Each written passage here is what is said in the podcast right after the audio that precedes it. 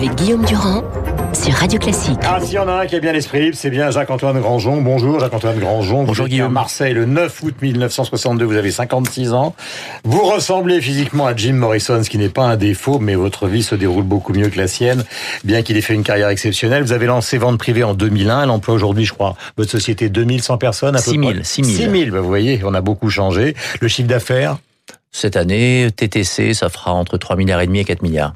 et le rachat en 2013 du théâtre de Paris, où donc on attend euh, Al Pacino. La grande salle peut accueillir 1100 personnes. Alors on voit beaucoup sur cette aventure Pacino, parce que Pacino c'est un mythe, euh, un mythe américain. On est l'anniversaire du 11 septembre aujourd'hui. Je crois que c'est un de vos associés qui a eu cette idée et qui tenait au départ.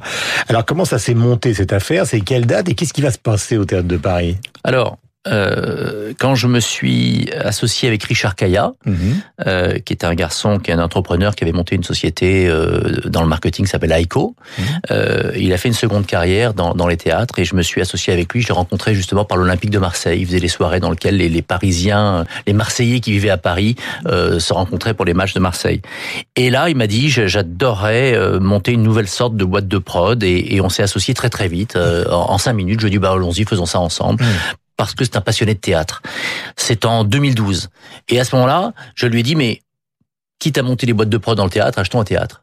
Et on a acheté le théâtre de Paris, 2013. Et ce jour-là, il m'a dit, je rêve de euh, faire venir un, un artiste exceptionnel, Al Pacino, le plus grand pour lui, et c'était en 2013. Et ce qui me Grand dans- acteur, mais qui par, par rapport à beaucoup d'acteurs américains est un acteur qui a eu une grande carrière de théâtre. Qu'il a joué le marchand de Voilà. Venise, de Shakespeare, etc., etc. Donc il était sur scène et c'est comme ça que Richard est allé le voir. Je crois que c'est Jean Reno qui l'a emmené à, New York en 2015. En 2015, euh, il l'a rencontré dans sa loge. Et puis après, il y a eu plusieurs voyages. Il était le voir à Los Angeles et il a mis quand même trois ans pour le convaincre. C'est ça que j'aime bien dans cette aventure, c'est que c'est un rêve de Richard Kaya et de ses équipes. Et il l'a mené à bout entre 2013 et aujourd'hui 2018. Donc ça arrive quel jour? Et alors qu'est-ce qu'on va voir sur scène pour ceux qui veulent évidemment euh, sur vente privée obtenir des tickets pour pouvoir aller voir Al Pacino? Alors les la vente c'était ce matin. Ouais. Il y a encore des tickets de libres. Hein, on en a vendu sûrement la moitié en, en une heure.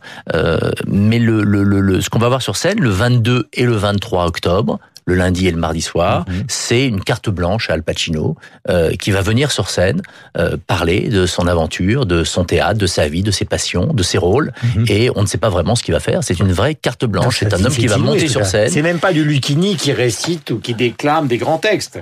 C'est l'improvisation totale. Je crois que c'est l'improvisation totale. Je crois que les mêmes, les deux spectacles, celui du lundi et celui du mardi, ne seront pas les mêmes. Alors Jacques-Antoine, puisque nous sommes ensemble avec tous ceux qui nous écoutent sur l'antenne de Radio Classique avec beaucoup de bonheur, c'est aussi une manière pour nous de rendre hommage à l'Amérique du 11 septembre, puisque Pacino c'est un monstre américain. Il faut quand même se souvenir de son arrivée, par exemple, dans Le Parrain, Brando, dans Le Parrain numéro 1. Vous le savez, et Le Parrain, et à un moment, donc, il est dans un hôpital, et ses adversaires veulent l'abattre. Voici cet extrait, ça date de 1972. Al Pacino, d'ailleurs, avait été préféré euh, au dernier moment par euh, le réalisateur du Parrain, donc à Robert Redford. Ce qui est le plus important pour moi, c'est d'avoir des garanties. Je ne veux plus jamais qu'on attente à la vie de mon père. La seule garantie que j'ai à t'offrir, c'est moi. C'est moi qui suis menacé. J'ai raté mon coup. Tu me fais trop d'honneur, Mike. Je suis pas aussi malin que tu le penses. Tout ce que je demande, c'est une trêve.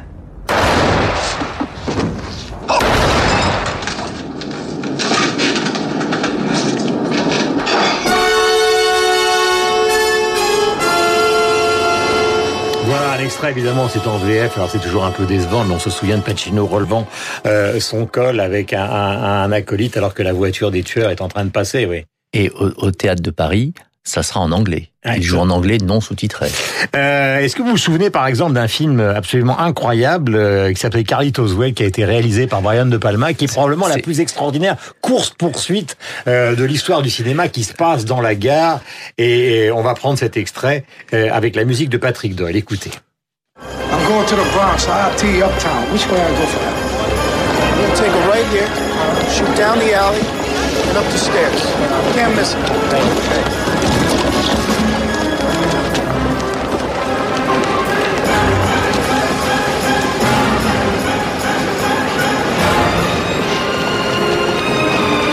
Voilà, malheureusement Pacino donc décédera et il y a un tout jeune acteur qui arrive dans ce film et qui fait une, une prestation absolument fantastique, qui est Sean Penn, Carlitos Way. C'est un fait partie de ces chefs-d'œuvre un peu méconnus. C'est incroyable que vous me parliez de Carlitos Way parce que je me demandais quel film vous alliez me dire me préférer de Pacino. Ça fait un bide, hein, euh, ça s'appelle L'impasse en France, très mauvaise traduction. Mm. Carlitos Way, c'est mon préféré. J'adore ce film et euh, j'adore. C'est drôle que vous en parliez maintenant. Hum. Euh, ça, c'est le programme du théâtre de Paris parce qu'il y a maintenant un espace qui s'est développé autour d'autres théâtres. Est-ce que vous allez effectivement multiplier ce type d'opération ou faire des opérations classiques justement de programmation? Le, le travail de Richard et de ses équipes avec Arts Live, l'année dernière, c'est 19 créations. C'est 19 spectacles mis en scène dans les quatre salles, Michaudière, Bouffe Parisien, la salle Réjeanne du Théâtre de Paris et le Théâtre de Paris qui est un théâtre de 1100 places. Mhm. C'est énorme.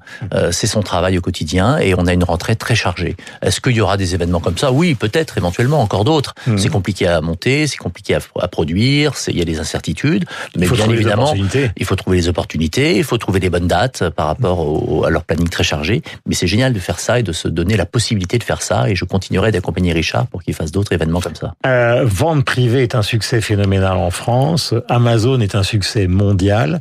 Je pense que le tournant pour vous, ça a été Internet à domicile, parce qu'effectivement, en tant qu'il n'y avait pas l'Internet à domicile, c'était très compliqué d'aller toucher les gens partout pour essayer justement de leur vendre ce que vous leur proposez. Est-ce que c'est vraiment là que ça s'est passé? Le vrai tournant, c'est 2004, euh, l'équipement des ménages en ADSL, c'est-à-dire que les femmes, parce que c'est les femmes qui font à ce moment-là l'Internet, parce que c'est cet écran qui se retrouve au milieu du salon avec un Internet rapide qui permet de passer des photos, des vidéos, qui fait que... Et de commander, qui va faire le démarrage de l'e-commerce en France. C'est 2004, le, vrai chiffre. Le grand tournant. Et vous avez tenté l'opération américaine, c'est-à-dire de partir aux États-Unis... Euh justement sur le terrain d'Amazon, des GAFA, euh, des, grands centres euh, où il y a du déstockage massif, etc. Pourquoi ça a été un échec? Alors, il y a deux choses. Vous me parlez d'Amazon, mais Amazon, c'est pas vente privée. Vente privée, c'est le désir, c'est des événements quotidiens, ce sont des marques qui vendent leurs produits avec une décote pour des raisons euh, de, de, de, surplus de stock et plein d'autres raisons. Amazon, c'est le besoin. Dès que j'ai besoin de quelque chose, je regarde sur Amazon et je me le fais livrer. Nous, on, on sait. Donc, c'est pas vraiment un, concurrent direct. Hein. Euh, bien sûr, c'est un concurrent parce que le consommateur, il va sur Amazon, sur vente privée ou sur d'autres sites. Mais l'histoire américaine, c'est une histoire finalement euh, d'un fantasme rêvé. L'Amérique, aller, aller, aller sur ce pays qui a inventé énormément de business models, qui a inventé l'internet, etc. Et de se retrouver là-bas. On s'était associé avec American Express et puis on est parti dans un rêve. Et puis ce rêve, euh, alors qu'on savait pertinemment toute la réalité de la difficulté, bon, on n'a pas su le mener à bien. Mhm. On n'a fait que des erreurs. Je pourrais, j'écrirai jamais de livre sur le succès de vente privée parce qu'il tiendrait en dix lignes. Mhm. Il y a eu dix, il y a eu dix aspects euh, très simples. Mais par contre, je pourrais écrire un livre sur toutes les erreurs qu'on mhm. a réalisées pendant quatre ans euh, pour faire l'Amérique. Et la seule bonne décision que j'ai prise, c'est d'arrêter de, de, de, faire l'Amérique, même si on avait quand même une centaine de personnes là-bas et qu'on faisait 50 ou 60 millions de dollars de chiffre d'affaires au bout de, au bout de deux ans. Mais on perdait trop d'argent. Est-ce que ça ne veut pas dire, Jacques-Antoine Grandjean, que d'une certaine manière, pour les grands chefs d'entreprise, il y a un moment où la, la fascination culturelle, c'est aussi ça, Pacino, pour l'Amérique, fait qu'on se sent obligé de tenter une opération américaine, même si elle est déraisonnable? Moi, mon, moteur pour cette opération américaine, c'est que Ken Cheno, le président d'Amex, est venu me voir à la plaine Saint-Denis. Il est débarqué au Bourget, il est venu avec ses gardes du corps, il est rentré dans mon bureau, il m'a dit, je veux pas le faire avec ton concurrent américain qui s'appelle Guild, qui avait copié vente privée, je veux le faire avec toi. Je, suis plutôt un entrepreneur, à chaque fois qu'on me propose quelque chose, je dis plutôt oui. Mm. Alors j'ai dit oui. Voilà, ça a été ça. C'était un choix émotionnel plutôt qu'un choix rationnel. Je voudrais qu'on écoute Scarface, ça date de 1983, dans beaucoup de, de, de quartiers, quartiers difficiles. Le, héros qui est joué, donc Tony Montana, par Al Pacino, on le retrouve d'ailleurs dans le rap, est une sorte de mythe absolu. Voici cet extrait qui malheureusement est en version française, alors qu'au théâtre de Paris, vous verrez Pacino parler, parler anglais, bien évidemment, et parler de sa carrière. On te dit quoi il faut penser, ou quoi écrire, quoi faire. Être le mouton tu aimes, avec le troupeau des bêtes, ben, tu gagnes rien, rien, il est à toi. Tu sais que je bouffe du poulpe trois fois par jour, et ces putains de poulpes me sortent par les oreilles maintenant. J'ai des putains de godasses russes que mes pieds passent au travers. Qu'est-ce que tu dis de ça? Je suis Monsieur Montanatoni, prisonnier politique renvoyé par Cuba. J'exige mon putain d'asile politique. Maintenant, c'est le président Jimmy Carter qui le dit. Qu'est-ce qui, vous passionne chez cet acteur qui justement a quelque chose d'électrique? On voit par exemple dans le face-à-face dans Hit avec Robert De Niro, le film somptueux de Michael Mann. Il a quelque chose de particulier. Ah, il, il, a, il a, il a ce regard totalement halluciné dans tous ses films, même dans Le Parrain, ce regard qu'on voit dans la scène à la fin de, de, de Scarface, quand, quand, il, quand, les Colombiens arrivent dans la maison et qu'il est là en haut, en haut de l'étage. Il a, il a, même quand il est, euh, que ce soit Panique à Needle Park ou un après-midi de chien, même à ce moment-là, avant même d'avoir joué euh, Scarface, il est, il est avec ce regard halluciné euh, et vivant, quoi. Mhm. C'est, le roi lire, non? C'est vrai, mais c'est justement ça. Ça l'a toujours poussé à faire beaucoup de théâtre. Et il a eu beaucoup de mal parce que c'est un garçon qui vient d'un milieu extrêmement modeste, qui a eu beaucoup de mal à, à, lancer sa carrière et qui est devenu une sorte de mythe vivant. Il a 78 ans aujourd'hui. 78 ans. Ça vous paraît quoi une, Un incontournable de la culture contemporaine?